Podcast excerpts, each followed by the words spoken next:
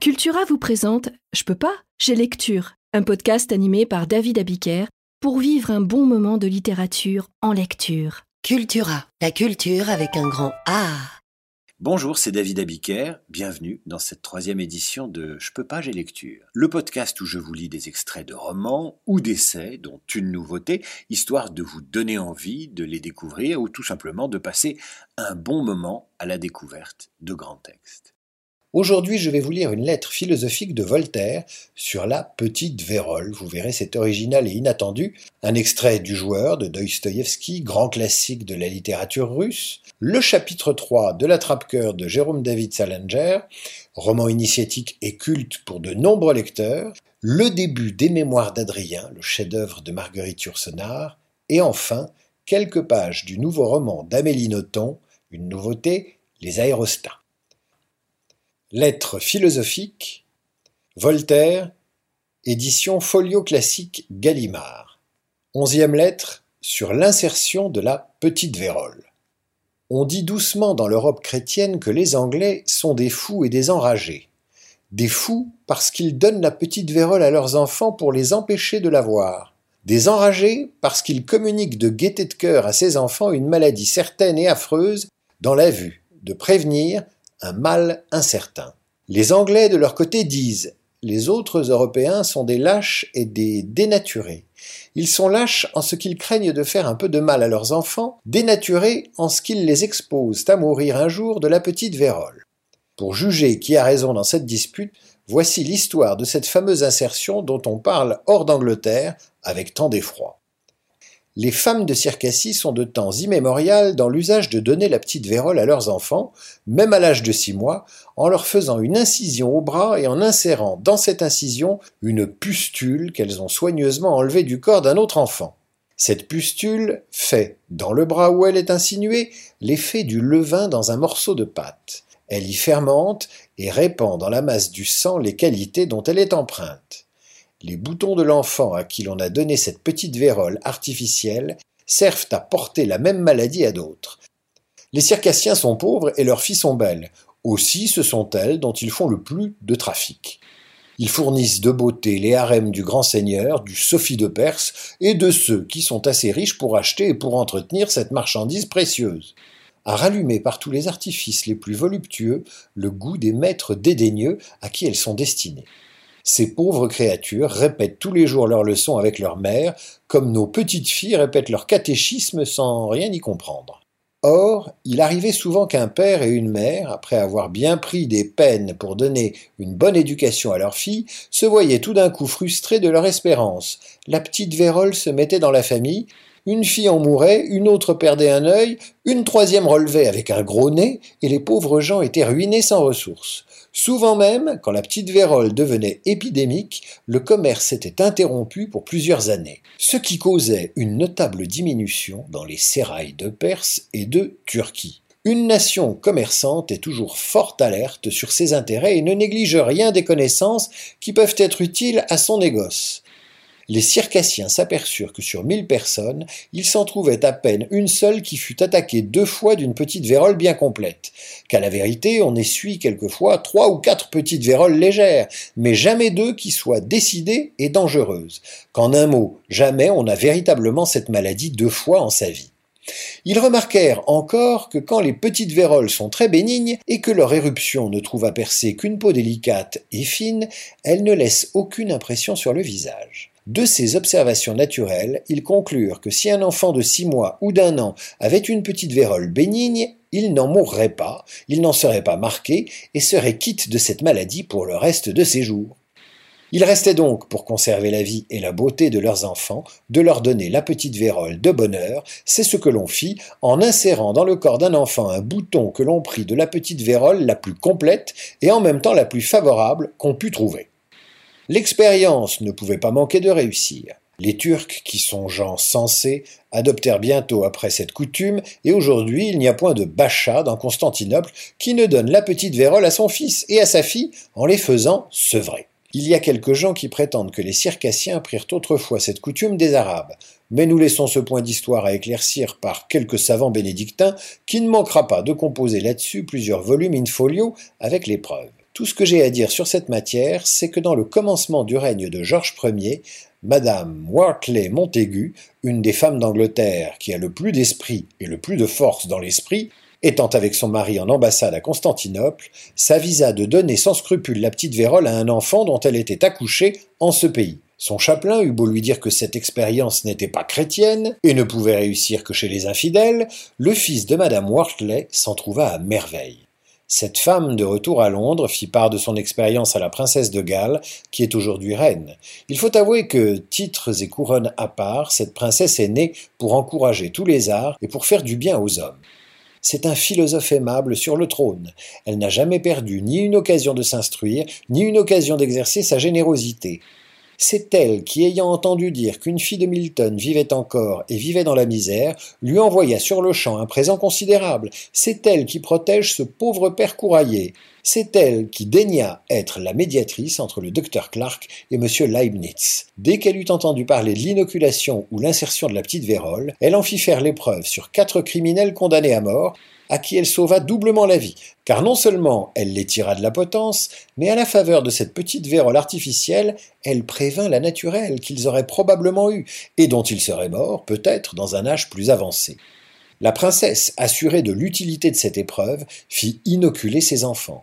L'Angleterre suivit son exemple, et depuis ce temps, dix mille enfants de famille au moins doivent ainsi la vie à la reine et à madame Wortley Montaigu, et autant de filles leur doivent leur beauté. Sur 100 personnes dans le monde, 60 au moins ont la petite vérole. De ces 60, 20 en meurent dans les années les plus favorables, et 20 en conservent pour toujours de fâcheux restes. Voilà donc la cinquième partie des hommes que cette maladie tue, ou en les dit sûrement. De tous ceux qui sont inoculés en Turquie ou en Angleterre, aucun ne meurt. S'il n'est infirme et condamné à mort d'ailleurs, personne n'est marqué. Aucun n'a la petite vérole une seconde fois, supposé que l'inoculation ait été parfaite. Il est donc certain que si quelque ambassadrice française avait rapporté ce secret de Constantinople à Paris, elle aurait rendu un service éternel à la nation.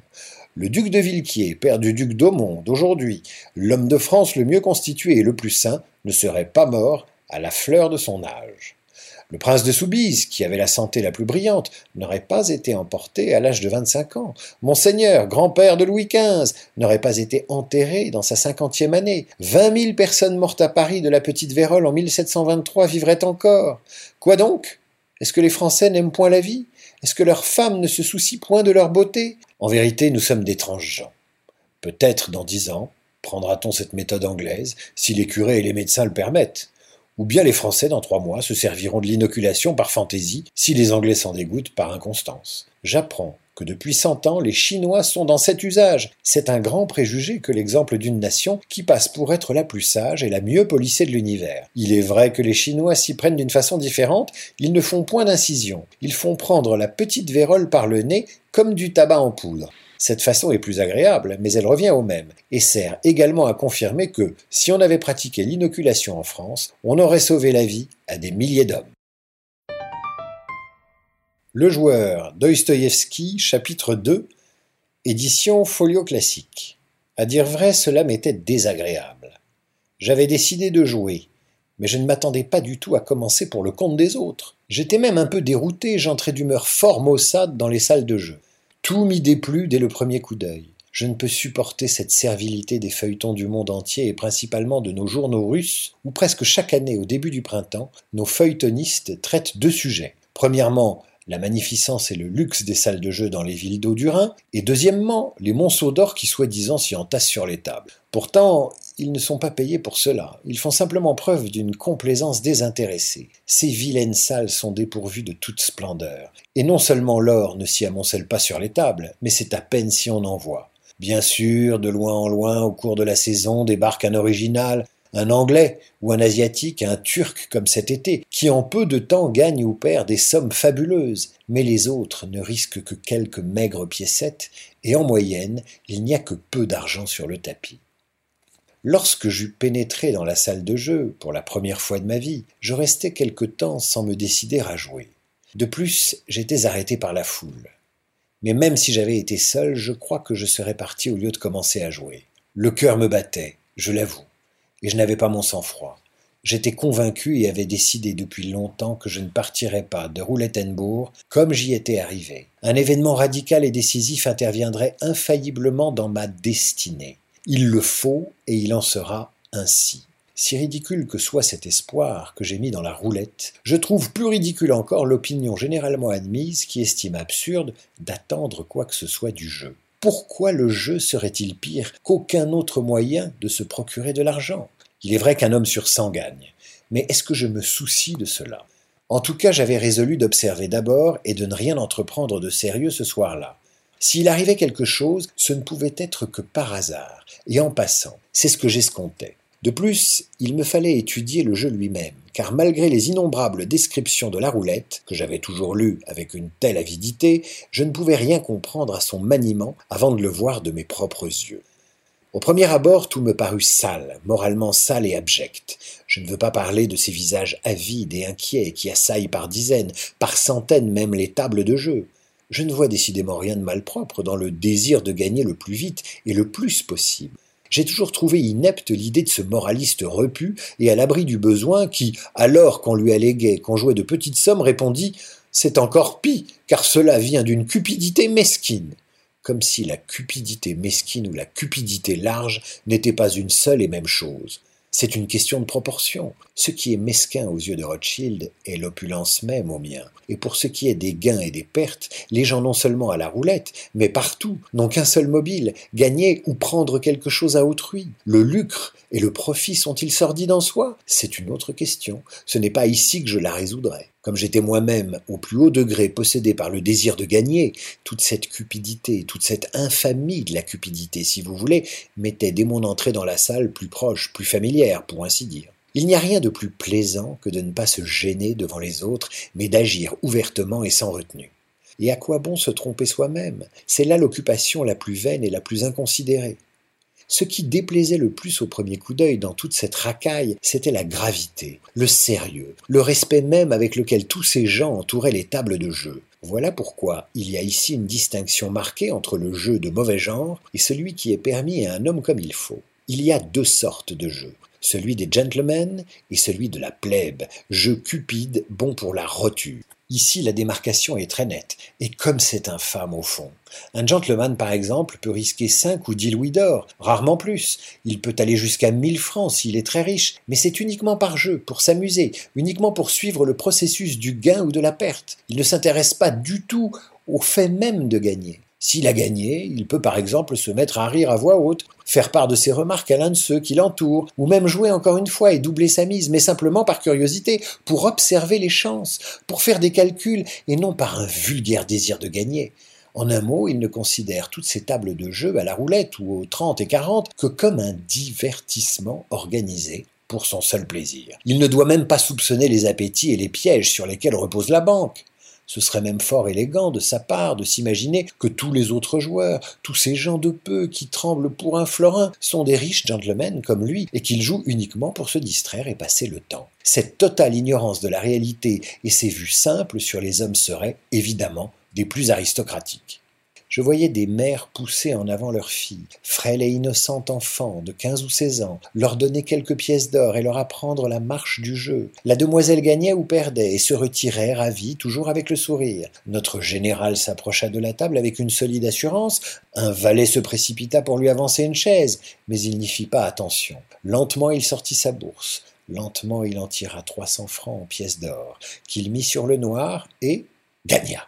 Il ne ramassa pas son gain et le laissa sur la table. Le noir sortit à nouveau. Cette fois encore, il laissa l'enjeu, et lorsque la troisième fois ce fut le rouge qui sortit, il perdit d'un coup douze cents francs. Il se retira en souriant, très maître de lui. Je suis sûr qu'il avait le cœur barbouillé, et que si la mise avait été double ou triple, il n'y aurait pas tenu et aurait laissé voir son trouble. D'ailleurs, à côté de moi, un Français gagna, puis perdit environ Trente mille francs, avec un visage serein et sans la plus petite trace d'émotion. Un véritable gentleman ne doit pas s'émouvoir même s'il perd toute sa fortune. L'argent doit rester tellement au-dessous du gentleman qu'il néglige presque de s'en inquiéter. Bien sûr, il est parfaitement aristocratique de paraître ignorer la boue et le décor où s'agite toute cette racaille. Pourtant, l'attitude contraire est parfois aussi distinguée. Remarquer, c'est-à-dire regarder et même observer, fuse du bout de la lorgnette toute cette vermine, mais en considérant toute cette foule et toute cette boue comme une espèce de divertissement, une représentation organisée pour le délassement des gentlemen. On peut se mêler soi-même à cette foule, mais regarder autour de soi avec l'absolue conviction qu'on y est en spectateur et qu'on n'entre pour rien dans sa composition. D'ailleurs, il ne convient pas non plus d'observer avec trop d'insistance, ce serait de nouveau indigne d'un gentleman. Car, en tout cas, ce spectacle ne mérite pas une attention soutenue. Et en général, il y a peu de spectacles dignes d'une attention trop soutenue pour un gentleman. Or, j'avais l'impression que tout cela méritait au contraire une attention très soutenue, surtout pour celui qui n'est pas venu seulement observer, mais se joindre lui-même sincèrement et de bonne foi à toute cette canaille.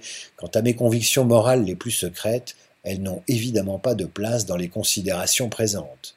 Soit, je dis cela pour soulager ma conscience, mais je noterai ceci.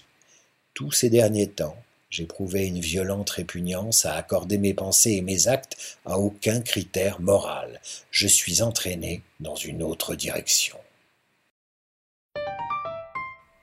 L'attrape-cœur, Jérôme David Salinger, édition Pocket, chapitre 3. Je suis le plus fiefé menteur que vous ayez jamais rencontré. C'est affreux. Si je sors même simplement pour acheter un magazine et que quelqu'un me demande où je vais, je suis capable de dire que je vais à l'opéra. C'est terrible. Ainsi, quand j'ai dit au père Spencer qu'il fallait que j'aille au gymnase chercher mon équipement et tout, c'était un foutu mensonge. Parce que mon foutu équipement, je le laisse même pas au gymnase. Quand j'étais à Pensey, je logeais dans un des nouveaux dortoirs de l'aile Ossenberger.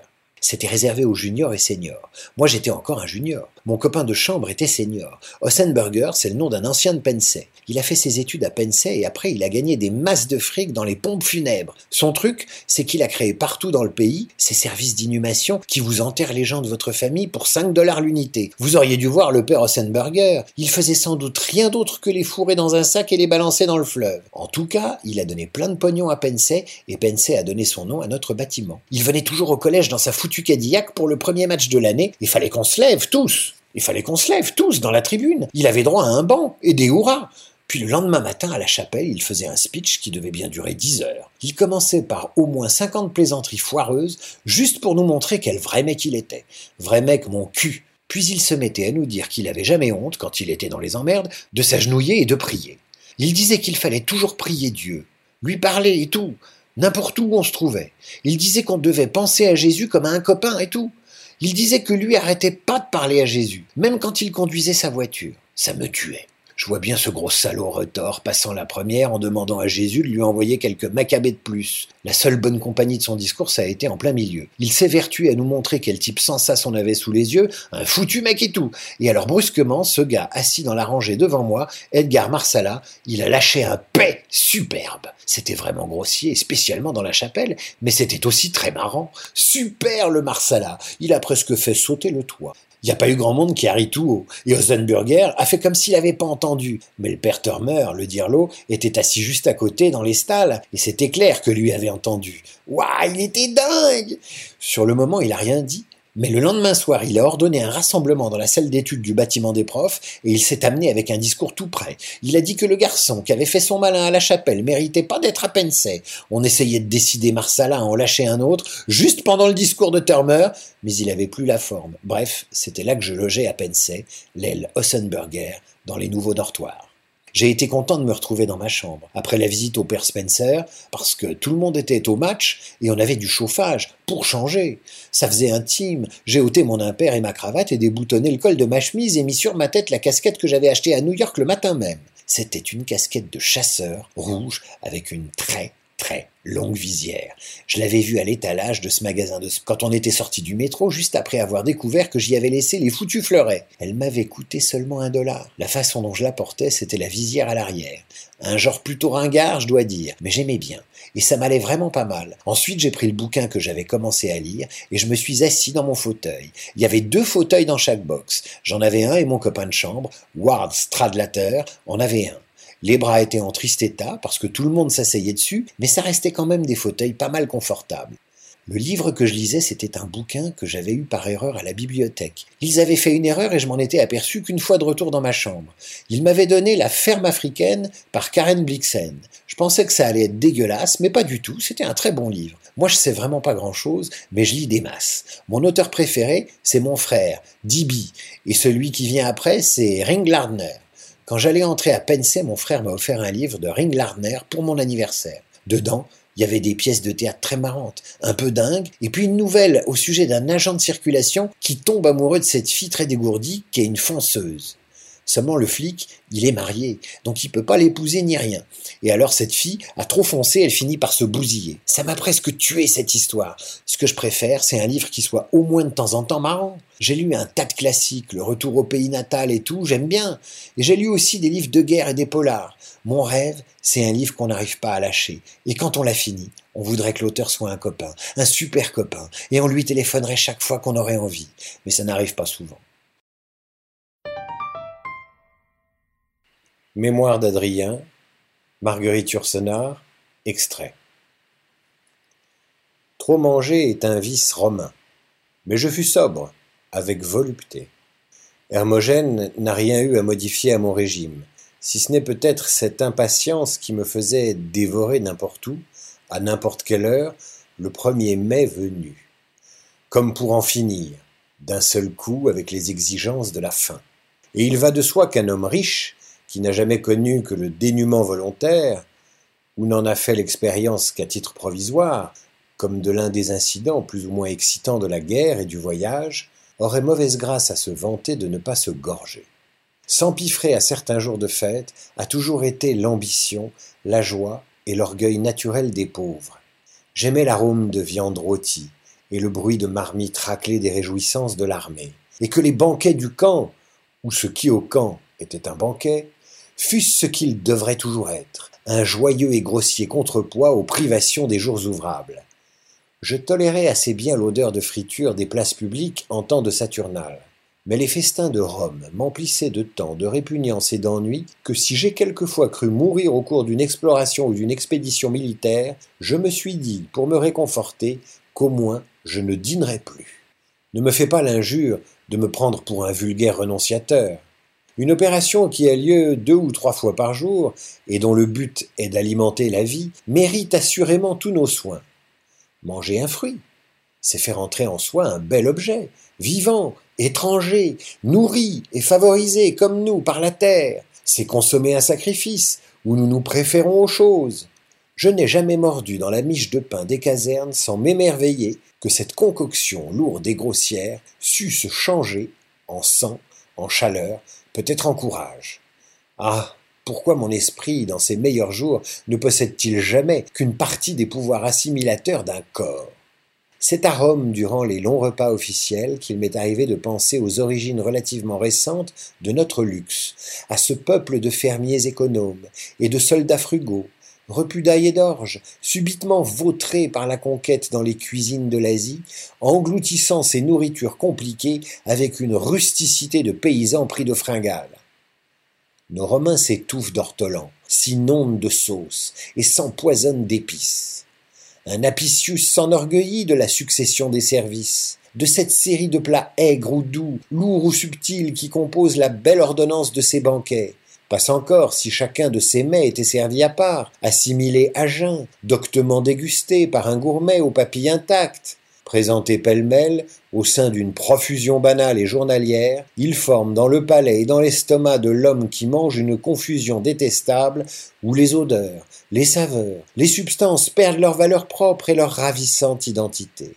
Ce pauvre Lucius s'amusait jadis à me confectionner des plats rares, ces pâtés de faisan, avec leur savant dosage de jambon et d'épices, témoignaient d'un art aussi exact que celui du musicien et du peintre.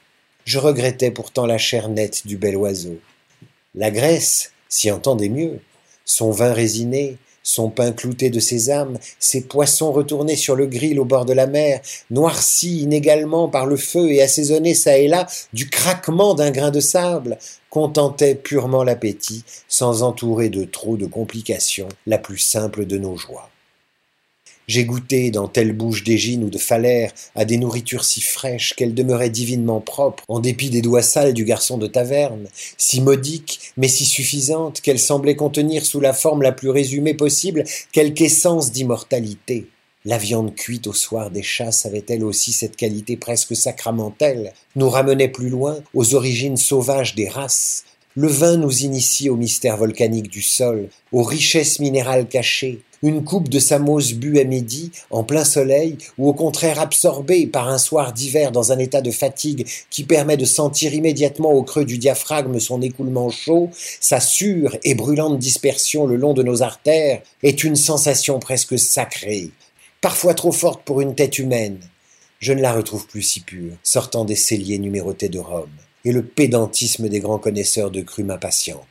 Plus pieusement encore, l'eau dans la paume où à même la source fait couler en nous le sel le plus secret de la terre et la pluie du ciel, même à l'agonie, et mêlé à l'amertume des dernières potions. Je m'efforcerai de goûter sa fraîche insipidité sur mes lèvres. Les aérostats, Amélie Nothomb, Albin Michel, extrait. Comme j'avais besoin d'argent, je passais une petite annonce de répétitrice en français, littérature et grammaire pour des adolescents. Ange, téléphone pour toi, appela Donat. Au bout du fil, j'entendis une voix d'homme. Mademoiselle D'aulnoy, j'ai vu votre annonce. Mon fils de 16 ans est dyslexique. Pourriez-vous vous occuper de lui? Je pris son adresse, il me fixa rendez-vous pour le lendemain après-midi. J'arrivai à 16 heures, c'était une belle maison de ville comme on n'en voit qu'à Bruxelles, dans les quartiers riches. L'homme qui me reçut était celui qui m'avait parlé au téléphone. Il pouvait avoir quarante-cinq ans et respirer les plus hautes responsabilités. Qu'est-ce que la philologie? me demanda-t-il. En Allemagne et en Belgique, la philologie englobe toutes les sciences du langage et suppose une connaissance approfondie du latin et du grec ancien. Pourquoi avez-vous choisi ces études? Parce que Nietzsche était philologue avant d'être philosophe. Êtes-vous nietzschéenne? Personne n'est nietzschéen. Mais Nietzsche n'en demeure pas moins la meilleure des inspirations. Il me considéra avec gravité et conclut. Très bien, vous êtes une jeune fille sérieuse, vous êtes celle qu'il faut à mon fils. C'est un garçon intelligent et même supérieurement intelligent. Ses notes de français m'affligent. Pouvez-vous venir tous les jours? J'ouvris des yeux comme des soucoupes, je ne m'attendais pas à une telle cadence. Le pouvez-vous, oui ou non? Il me proposa un salaire qui me parut mirobolant. J'acceptai avant d'ajouter Encore faut-il que je plaise à votre fils. Et puis quoi encore? Vous êtes la perfection incarnée. Il ne manquerait plus que cela, que vous ne lui plaisiez pas. Il me remit l'enveloppe avec mes émoluments et m'introduisit dans la salle de séjour, où un garçon, à l'air absent, attendait, assis, par terre, en tailleur. L'adolescent se leva pour me saluer. Mademoiselle, je vous présente mon fils, Pi. Pi, je te présente mademoiselle Dolnoy, qui viendra chaque jour t'aider pour ton programme de français. Chaque jour? s'exclama le garçon avec ennui. Cache ta joie, grossier merle. Tu en as bien besoin si tu veux réussir ton bac de français. Le bac? Interrogeai-je. Cela n'existe pas dans le système belge. Pi est au lycée français. Bon, je vous laisse faire connaissance. Dès que le père s'en alla, le fils se montra avec moi d'une politesse obséquieuse. Nous nous assîmes à la table devant ses notes de cours. Présentez-vous Je m'appelle Pi Rousser, j'ai 16 ans, je suis de nationalité suisse, mon père s'appelle Grégoire Rousser et il est cambiste. Cambiste, je ne savais pas ce que ça voulait dire, mais je me gardais bien de le signaler. Nous venons de nous installer à Bruxelles. Viviez-vous en Suisse auparavant? Personnellement, je n'y suis jamais allé. Je suis né à New York et j'ai passé ma scolarité dans les îles Caïmans. Il y a des écoles là-bas? Si on veut. Je m'empêchais de poser plus de questions sur les aspects louches du père de mon élève. Votre mère? Carole Rousser, sans profession, je suis enfant unique. Bon, vous êtes dyslexique, expliquez-moi. Je ne parviens, je ne parviens pas à lire. Il me sembla que cela n'avait pas de sens. Je saisis le premier livre venu, Le Rouge et le Noir, et le lui remis, ouvert à la première page. Lisez à haute voix. Catastrophe. Il achoppait à chaque mot qui, la plupart du temps, sortait de sa bouche à l'envers. Et en lecture silencieuse, parvenez-vous à lire? Je ne sais pas. Comment ça, vous ne savez pas? Il commença à trembler. Quels sont vos centres d'intérêt? Les armes. Je le regardais avec inquiétude. Il vit mon angoisse et rit. Rassurez-vous, je suis non violent. Je m'intéresse aux armes, je n'en possède pas. J'aime regarder de belles armes sur Internet, des arquebuses, des épées, des baïonnettes. Je me documente sur ces sujets. Donc vous lisez sur ces sujets Oui. Alors vous savez lire Ça n'a rien à voir, ça m'intéresse. Il suffirait de lire un roman qui vous intéresserait. Il me regarda avec perplexité, l'air de dire que cela n'existait pas. Qu'avez-vous dû lire au collège? Expression satisfaite comme s'il ne comprenait pas la question. Je reformulai avec des termes différents. Vous rappelez-vous vos lectures obligatoires? Des lectures obligatoires Jamais il n'aurait osé un coup pareil. Ce vocabulaire de chef de gang m'amusa. Donc vous n'avez jamais lu un roman en entier, ni en partie. Et là je dois lire ça, souffla-t-il en montrant le rouge et le noir. Naturellement, c'est le classique par excellence, et vous avez l'âge idéal pour le lire. Comment je vais faire? Il n'y a pas de recette, il faut s'y mettre, c'est tout. Et vous, vous servez à quoi? Vous attendiez-vous à ce que je lise le livre à votre place? Vous l'avez déjà lu, non? Alors pourquoi ne me le racontez-vous pas? Mais parce que ça ne remplace pas. Tant mieux, c'est un tel plaisir de lire Stendhal. Dans son regard, je lus que j'étais une débile irrécupérable. La leçon n'avait pas duré assez longtemps, je meublai un peu. Vous vous appelez Pi, c'est très beau, vous êtes le premier que je rencontre. J'aurais préféré sans E à la fin. Vous aimez les mathématiques? J'adore, ça au moins c'est intelligent. J'ignorais l'attaque. C'est drôle. Le prénom Pia revient et passe à forme masculine. Ce doit être à cause du dernier pape qui a porté son nom. De quoi parlez-vous demanda-t-il avec un mépris que j'affectais de ne pas voir. Pie XII, cela ne vous dit rien Il était pape pendant la Seconde Guerre mondiale. Non seulement il ne s'est pas opposé à la Shoah, mais il l'a même favorisée. On ne m'a pas appelé comme ça à cause de ce type. Je m'en doute. Puis cela signifie pieux. Vous priez? Vous m'avez déjà bien regardé. Je me levai. Cela suffira pour aujourd'hui, dis-je. Pour la prochaine fois, je veux que vous ayez fini le rouge et le noir. Il va me falloir des semaines, s'écria-t-il. Votre père veut que je vienne chaque jour. Théoriquement, il faudrait que vous l'ayez lu pour demain, et c'est extrêmement possible. Attendez, protesta-t-il, j'ai jamais lu un bouquin de ma vie, et vous voudriez que j'aie achevé ce pavé demain? L'objection me parut redevable. Je reviendrai donc après-demain. Au revoir. Je quittai le garçon effondré qui ne me salua pas. Je peux pas, j'ai lecture, c'est terminé. J'espère que vous avez apprécié. À bientôt pour une prochaine édition. Ce podcast littéraire de David Abiker vous a été présenté par Cultura. Cultura, la culture avec un grand A.